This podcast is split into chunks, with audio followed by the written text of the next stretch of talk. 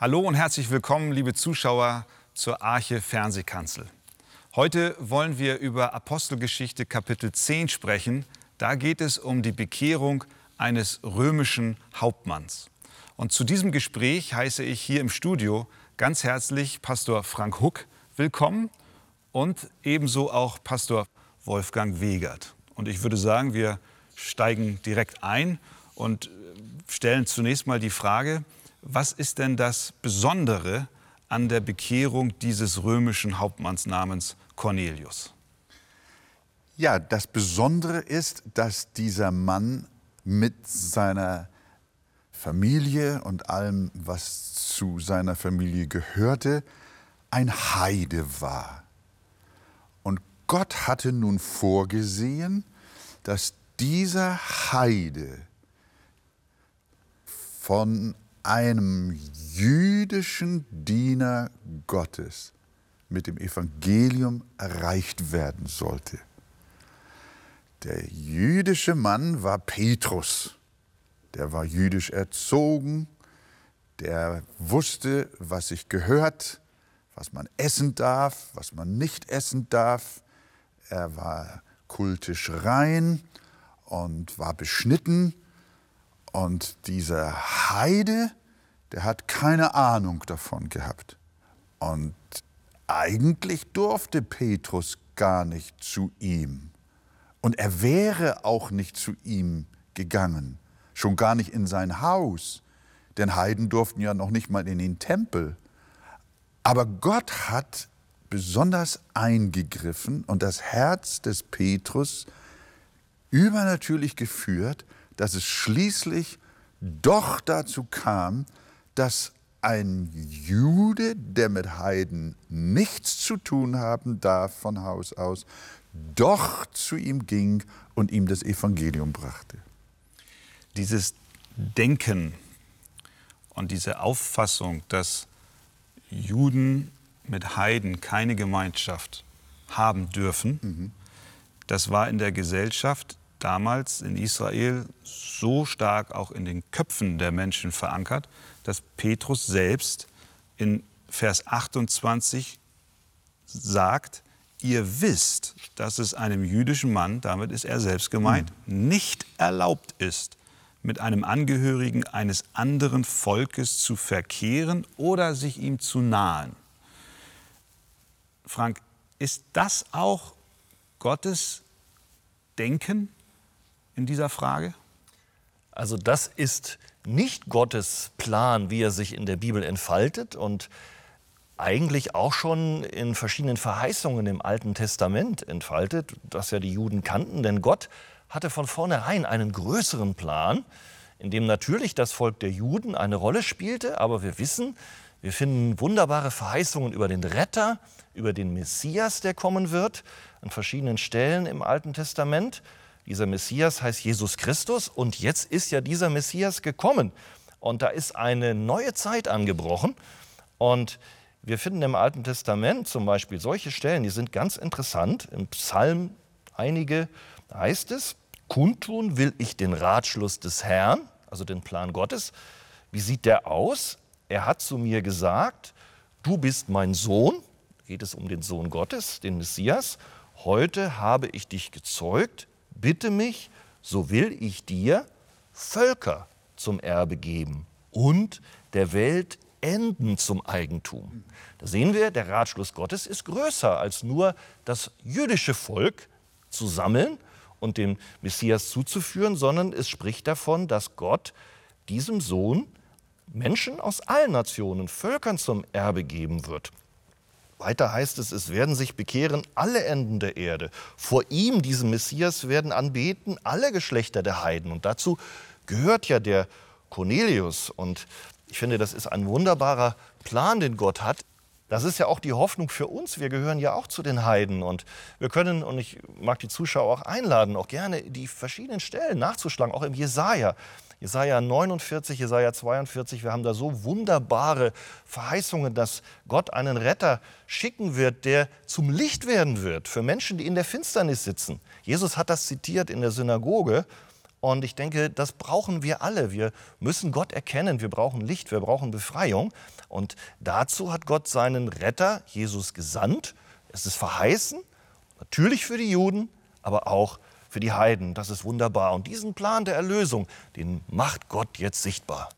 Das heißt, wir sind hier an einem ganz entscheidenden Kapitel angelangt, was die Verbreitung des Evangeliums angeht, die Botschaft von Jesus Christus, nämlich dass Gott Menschen aus allen Nationen retten will. Wir haben hier den Petrus, mhm. sozialisiert sozusagen in diesem jüdischen Denken, mhm. dass man nicht mit Heiden in Kontakt kommen darf als Jude. Wie überwindet Gott jetzt diese Hürde? Was tut er, dass Petrus doch zu Cornelius irgendwie kommt und auch zur Erkenntnis dieser Wahrheit, dass eben das Evangelium für alle da ist? Ja, das erzählt uns ja das Kapitel 10 in der ja. Apostelgeschichte.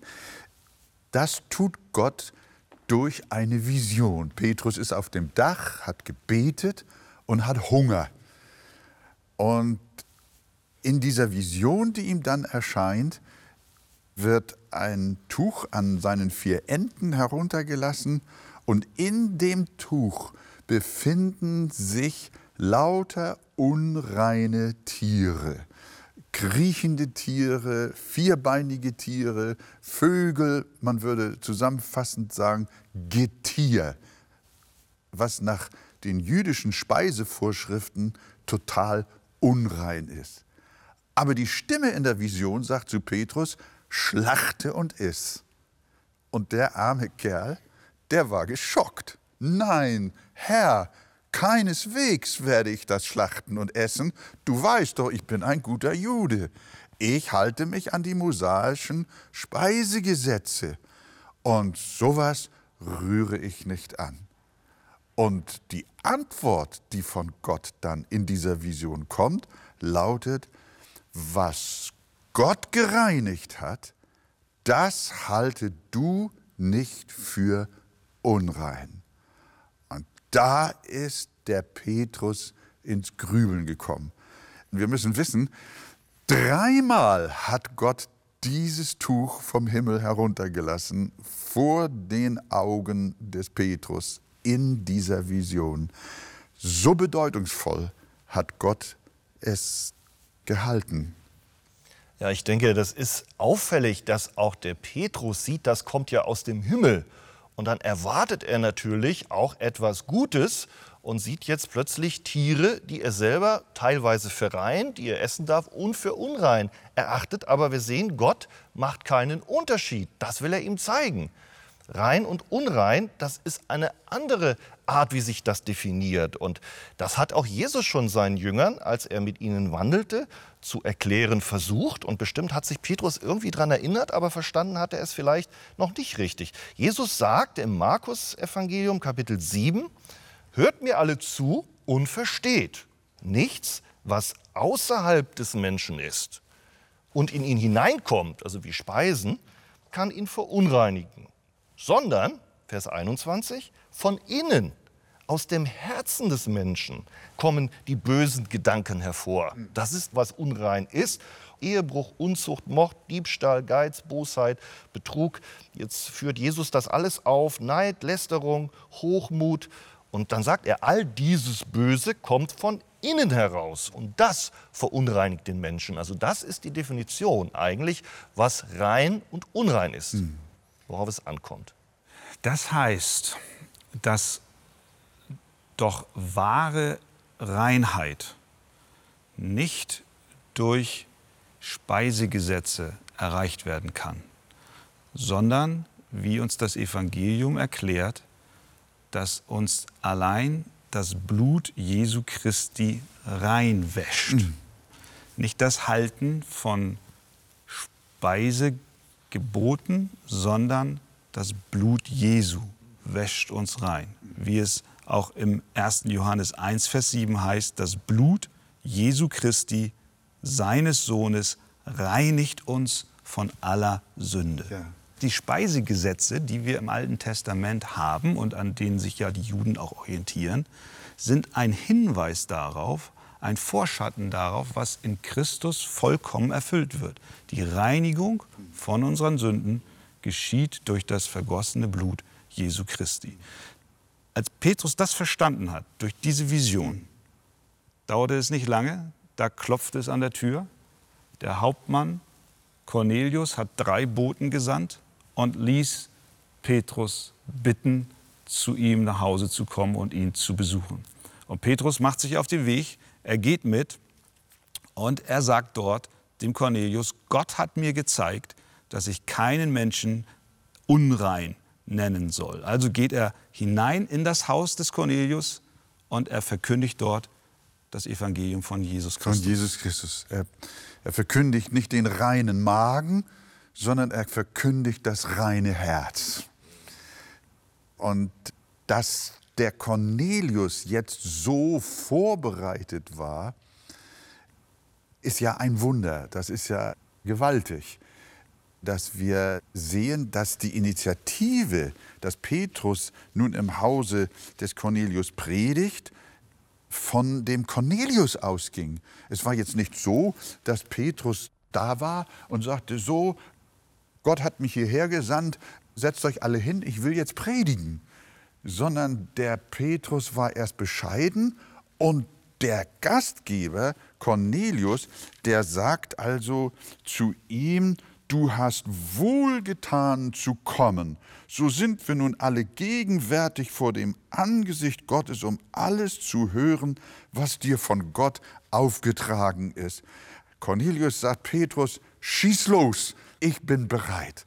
Und hier sehen wir, wie bei dieser Bekehrung und nicht nur bei dieser Bekehrung, sondern das ist ja das Wunder jeder Bekehrung, dass Gott alles zusammenpuzzelt. Da bereitet er den Cornelius durch eine Engelerscheinung vor, den Petrus bereitet er durch eine Vision vor, dann bekommt der Petrus schon den Hinweis, da kommen gleich Leute zu dir, die stehen vor der Tür und wenn die kommen, dann geh mit und der Cornelius, der sendet nach Joppe zu Petrus. Und nun durch das wunderbare Eingreifen Gottes, durch das Handeln Gottes versammeln sich Juden und Heiden unter einem Dach. Das ist ja also ganz gewaltig. Und dort in dem Haus fängt jetzt der Petrus auf Bitte des Cornelius an, ihnen das Evangelium zu predigen. Ja. Und hier kommt er jetzt nicht mit den Gesetzen der reinen Speise. Ja. Er kommt nicht mit Ritualen, die sie einzuhalten haben. Er kommt nicht mit äußerer Frömmigkeit. Und ich glaube, das ist, was wir heute auch lernen müssen. Ja. Dass es eben nicht um äußerliche Zeichen geht, mhm. sondern um den Glauben an Jesus Christus. Ja, und die Reinheit des Herzens, Jesus sagt an einer Stelle, ihr seid schon rein um des Wortes, rein durch den Glauben, rein durch den empfangenen Heiligen Geist. Und Petrus predigt ihnen und verkündigt ihnen, dass Jesus Christus, der Sohn des lebendigen Gottes, auf diese Welt gekommen ist, um für unsere Sünden zu sterben. Er sagt es dort wörtlich, dass er getötet wurde, indem er ans Holz gehangen wurde. Und er predigt diesen Zusammengekommenen dort im Haus, diesen, nämlich Jesus, hat Gott auferweckt am dritten Tag und hat ihn offenbar werden lassen, uns, die wir auch hier versammelt sind. Das heißt, er verkündigt ihnen Jesus Christus, der für sie gekommen ist. Frank, und was geschah dann? Ja, da geschah etwas Wunderbares, wenn das Evangelium in seiner Fülle verkündigt wird. Und das finde ich ist auch heute ganz wichtig. Jesu Leben, Jesu Tod, Jesu Auferstehung. Und der ist gesandt zur Vergebung der Sünden für alle, die glauben. Darum geht es in dem Kapitel. Und genau zu dem Zeitpunkt, zeitgleich, als er das hörte, der ist gekommen, Jesus, zur Vergebung der Sünden für alle, die glauben. Und das hörte der Cornelius und das hörten seine Familienangehörigen. Und da heißt es, da fiel der Heilige Geist auf sie. Und die anderen, die Juden, waren erschrocken, denn sie hörten jetzt die Heiden Gott loben. Und das sogar in Sprachen, wie der Geist gab, auszusprechen. Also es sind wahrscheinlich ähnlich, wie es in Pfingsten war, Engelssprachen gewesen. Und das war gewaltig, denn Petrus und auch die anderen hatten verstanden, Gott hat jetzt diesen Heiden den Heiligen Geist geschenkt, Ja. ohne vorher beschnitten zu sein. Und Petrus wusste genau, und ich denke, wir können das im Propheten Joel auch lesen, dass dieses Zeichen, die Gabe des Heiligen Geistes, das war die Verheißung, dass der Messias kommt und sich ein Bundesvolk erwirbt. Und die Juden dachten, das sind wir. Und jetzt sehen sie diese Gabe als Zeichen des Beweises, dass man zum Bundesvolk gehört. Jetzt, genau in diesem Augenblick, fällt sie auf die Heiden. Und damit war klar, die Heiden gehören dazu. Juden und Heiden, das ist Gottes Volk. Ein wunderbarer Plan Gottes, der sich jetzt erfüllt. Halleluja. Und dann sagt Petrus nicht zu ihnen, jetzt müsst ihr euch beschneiden lassen oder ihr müsst diese oder jene Regel halten, sondern er führt den Missionsbefehl, den Jesus gegeben hat, aus, der da heißt, und taufet sie in meinem Namen. Ja. Das ist doch, was dann geschah. Ja, und daran können wir sehen, dass die Taufe das Bedeutungszeichen für die Christen insgesamt ist. Und zwar ist die Taufe ein Bekenntnis meines Glaubens, das ich ablege vor vielen Menschen und ich bekenne, ich bin mit Christus gestorben, begraben und auferstanden zu einem neuen Leben im Glauben an ihn. Und das geschah im Hause und der Petrus blieb noch einige Tage da. Sie hatten Gemeinschaft, sie aßen miteinander und freuten sich über ihren gemeinsamen Glauben als Juden und Heiden in demselben Christus Gottes. Und da sehen wir, wie der Zaun weg ist, die Scheidewand ist weg. Gott hat nur ein Volk, ein Volk aus Juden und Heiden. Wir haben noch ein paar Augenblicke und ich würde gerne das, was wir jetzt so bis hierhin angesprochen haben, in drei Punkten zusammenfassen und vielleicht euch einladen, darüber zu sprechen, was heißt das für einen Christen heute? Was heißt das persönlich für Menschen, die uns jetzt auch am Bildschirm anschauen?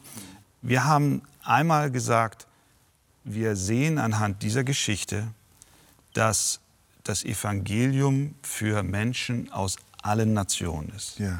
Welche Botschaft steckt darin für uns als individueller Christ, als auch für uns als Gemeinde, zum Beispiel der Arche-Gemeinde? Wie leben wir das? Dass wir in diesem Kapitel erkennen, das Evangelium ist für Juden als auch für Heiden. Ich denke, Gott möchte nicht nur den Juden zeigen, wie Petrus, dass sie offen sein sollen für alle, die an Jesus Christus glauben, egal ob sie aus jüdischem Hintergrund oder aus dem Hintergrund der Nationen sind, sondern wir müssen uns selber jetzt die Frage stellen, wie wende ich das an? Und auch heute haben wir vielleicht Menschen, die wir ja so ein bisschen argwöhnisch beachten, weil sie anders sind von der Herkunft her, weil sie sich vielleicht nicht so verhalten, weil sie andere Kleidung tragen. Wir haben zum Beispiel viele Flüchtlinge in Deutschland, die auch an Jesus glauben. Und ich denke, eine Anwendung ist, dass wir eine Gemeinde sind, auch hier in Hamburg und es sollte auch überall so sein, die alle Menschen aufgrund des Glaubens aufnimmt. Egal, ob sie Deutsche sind, ob sie nicht Deutsche sind, ob sie arm sind, ob sie reich sind, ob sie Männer sind, ob sie Frauen sind. Ich denke, da sind wir alle herausgefordert, dass wir nicht Barrieren aufbauen, wo Gott keine aufbaut. Also die sozialen Hintergründe sind nicht entscheidend, nicht das Portemonnaie, Ja. sondern es ist der Glaube an den Herrn Jesus, Christus. Das bindet uns zusammen. bindet uns Das zusammen. ist das Kriterium unserer Gemeinschaft, egal woher die Menschen kommen. Gott denkt nicht in unterschiedlichen Kategorien, so wie wir es tun, Ja. in schön und in reich und in arm Oder Regeln oder, oder Vorschriften. Regeln, sondern für ihn gibt es nur zwei Gruppen. Ja. Die einen, die an Jesus Christus glauben und die, die nicht glauben. nicht. Das ist die einzige Unterscheidung, So wie Gott es. die Menschen sieht. Und Ja. so wollen wir das auch leben, auch in den Gemeinden, auch hier bei uns. Und alle sind Arche. eingeladen. Alle sind eingeladen. Das ist das Erste. Das Zweite, was wir herausgearbeitet haben, ist die Gefahr Und da würde ich gerne mal die Frage stellen, besteht diese Gefahr nicht heute auch noch, dass Menschen sich sehr stark an Äußerlichkeiten orientieren und zu wenig auf den wahren Glauben und die Reinheit, die durch das Blut Jesu Christi zu uns kommt. Ja. Rituale, Religiosität, Traditionen, Mitgliedschaft, Tradition. Traditionen, Gepflogenheiten, Vorschriften, Menschensatzungen. Da gibt es ja auch Kirchen und Gruppierungen innerhalb der Christenheit, die legen mehr Wert auf die Einhaltung ihrer Regeln und ihrer Vorgaben, als darauf, Jesus Christus zu vertrauen Amen. als meinen persönlichen Heiland und Erretter.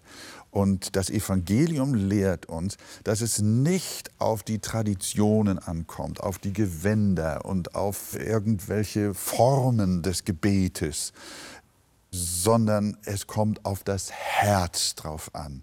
Und das Entscheidende ist, dass unser Herz gereinigt ist, dass wir Vergebung haben durch das Blut Jesu Christi.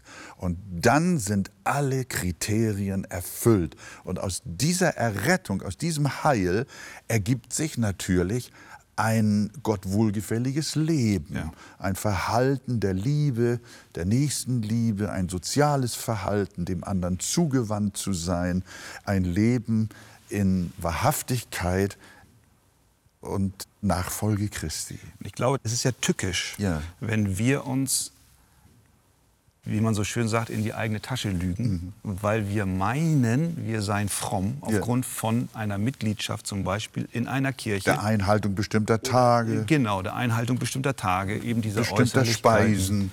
Richtig. Und dabei den Kern Ja. außer Acht lassen, um den es wirklich geht, Ja, ja. nämlich um den Glauben an Jesus Christus. Ja. Und ich glaube, das ist etwas, was uns auch in diesem Kapitel ganz besonders anstrahlt und auch hervortritt. Und dann drittens, der letzte Punkt, den wir auch dann hier in diesem Kontext sehen, nochmal ein Wort bezüglich der Taufe. Wir haben hier also jetzt Cornelius, die Reaktion des Cornelius und auch derer, die dort diese Botschaft des Petrus hören, ist zunächst der Glaube und dann die Taufe. Was heißt das für uns als Christen heute, Frank? Ja, ich denke, wenn wir, und das sollten wir tun, wenn wir konsequent Jesus nachfolgen wollen, dann muss doch die Bibel der Maßstab sein, unsere Verfassung und nicht ebenso sehr die Traditionen. Ich denke, das ist eigentlich der Kern evangelischen Glaubens, zurück zur Heiligen Schrift. Und da hast du das genau betont, dass die Taufe eine Antwort ist, ein Bekenntnis für das, was innerlich passiert ist, dass Menschen aufgrund ihres Glaubens an Jesus Christus Reinigung erfahren haben. Haben wir genau besprochen, was wirkliche Reinigung bedeutet. Und dass sie auch aufgrund dieses Glaubens an Jesus Christus durch den Heiligen Geist neu geworden sind. Und das symbolisieren sie durch die Taufe. Die Taufe spiegelt auch ein Begräbnis wieder, das alte Leben, was vorbei ist in der Sünde. Jesus hat es ans Kreuz gebracht. Das bekennen wir, es wird beerdigt und wir stehen auf zu einem neuen Leben in der Taufe, einem Leben, was uns Gott durch seinen Geist geschenkt hat. Und da sage ich mal, es ist zwar gut gemeint, wenn man kleine Kinder in Anführungsstrichen tauft, aber da sagt uns die Bibel, wir dürfen beten für die Kinder, dass sie Jesus erkennen, wir dürfen sie segnen. Aber aus meiner Sicht können wir der Bibel nicht entnehmen, dass wir die Kinder taufen sollen, weil dort der Glaube noch nicht vorhanden ist und es kann auch nicht ein Patenonkel ersetzen. Auch hier haben wir die Gefahr, dass jemand, weil er als Baby zum Taufbecken gebracht wurde, Ja. glaubt, es sei alles in Ordnung. Das Ritual würde ihn retten. Das Ritual würde ihn retten. Und hier in Apostelgeschichte 10 wird klar, das Ritual ist es nicht. Nicht, sondern wer da glaubt Genau. und getauft und wird. getauft wird, der wird, Wird selig. selig. Ich danke euch für das Gespräch, liebe Zuschauer. Vielen Dank, dass Sie diese Sendung angesehen haben. Es ist eine ganz spannende Geschichte, wie Gott in seiner Souveränität diesen römischen Hauptmann Cornelius rettet. Und er setzt alle Hebel in Bewegung, dass Petrus willig ist, in dieses Haus zu gehen. Und vielleicht haben Sie in dieser Bekehrungsgeschichte sich auch schon die Frage gestellt, wie sieht es denn mit mir aus? Und das ist mein Gebet und das Gebet von uns allen, dass auch Sie zur Erkenntnis der Wahrheit kommen, dass Jesus Christus allein unsere Rettung ist. Und dafür wünschen wir Ihnen Gottes Segen und danken noch einmal fürs Zuschauen. Auf Wiedersehen.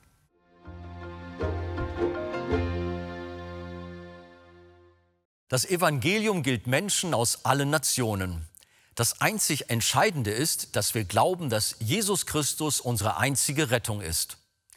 In dem Kapitel Ein lebendiger Glaube aus dem Buch Das Evangelium kennen und genießen vom Pastor Wolfgang Wegert finden Sie vertiefende Ausführungen zu den Inhalten des Gesprächs. Auf Wunsch erhalten Sie ein Exemplar kostenlos. Und bestellen Sie gerne unser Magazin Die Taube. Darin finden Sie alle aktuellen Programmhinweise über die Ausstrahlung der Fernsehkanzel sowie weitere Informationen zum Gemeinde- und Missionswerk Arche. Wir freuen uns über jeden Kontakt zu unseren Zuschauern. Sie erreichen uns per Brief, E-Mail oder zu nachfolgenden Zeiten unter der eingeblendeten Telefonnummer. Näheres zur evangelisch reformierten Freikirche Arche finden Sie im Internet. Liebe Zuschauer, wir freuen uns über die Möglichkeit, die Fernsehkanzel ausstrahlen zu können. An erster Stelle danken wir Gott dafür.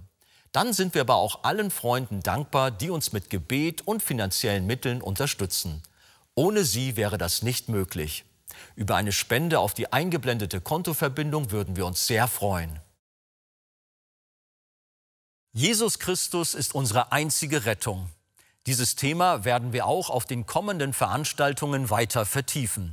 Zuerst auf unserer Evangelium für unser Land Veranstaltung in der Schweiz. Pastor Wolfgang Wegert kommt am 17. Juni mit einem Team nach Zürich. Der Gottesdienst beginnt um 15.30 Uhr in der evangelisch reformierten Kirchgemeinde Hart. Die genaue Adresse ist Bullinger Straße 10 in 8004 Zürich. Und dann auch bei unserem Arche Sommerfest. Besuchen Sie uns und erfahren Sie, was Leben aus Gottes Wort bedeutet. Wir laden Sie herzlich ein zu unserem Besuchersonntag am 24. Juni um 10 Uhr mit viel Musik und einer ansprechenden Predigt im Gottesdienst und im Anschluss zum Sommerfest mit besonderen Spielstationen für Groß und Klein. Es wird gegrillt, auch Kaffee und Kuchen werden angeboten. Wir freuen uns wieder auf mehrere hundert Besucher in der Arche Dörriesweg 7 in Hamburg-Stellingen. Jeder ist herzlich willkommen und laden Sie gerne auch Ihre Bekannten und Freunde ein. Wir freuen uns auf Sie. Nun verabschiede ich mich von Ihnen auf Wiedersehen. Vielen Dank, dass Sie dabei waren.